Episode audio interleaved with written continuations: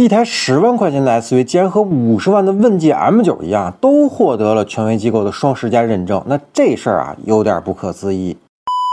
那在本届广州车展上呢，问界 M9 呢完成了自己的首次公开亮相，那吸引了很多观众去看车。那抛开华为于总口中的一千万内最好的智能 SUV 这事儿，咱先不谈啊，只说底盘和车身这两方面，那问界 M9 呢确实做到了很高的水平。那为什么这么说呢？因为前不久啊，由中国汽车技术研究中心举办的2023中国汽车安全大会评选出了2023中国十佳车身和2023中国十佳底盘两项大奖。那众多参赛车型中呢，问界 M9 啊算是脱颖而出，那获得。这两项大奖成为了双十佳车型，而同时获得双十佳车型呢，还有另外一款起售价十万块钱的家用 SUV。那在这儿呢，我就不卖关子了，那直接告诉大家，那就是一汽奔腾 T90。但这事儿啊，不由得引发了我的关注。那经过研究呢，我发现啊，之所以奔腾 T90 的车身能有如此出色的安全性能呢，首先是在材料方面呢毫不吝惜，全车的高强度钢呢应用比例为百分之七十四，那热成型钢的比例呢更是达到了百分之二十五。那这种应用比例呢，在行业同级别车型中呢，算是非常高的水平了。那为什么要用高强度钢呢？这就和这个动物的骨架一样啊，只有足够强壮的骨骼呢，才能支撑和保护躯。躯体，那汽车呢亦是如此，只有强化车身刚度呢，才能降低碰撞带来的伤害。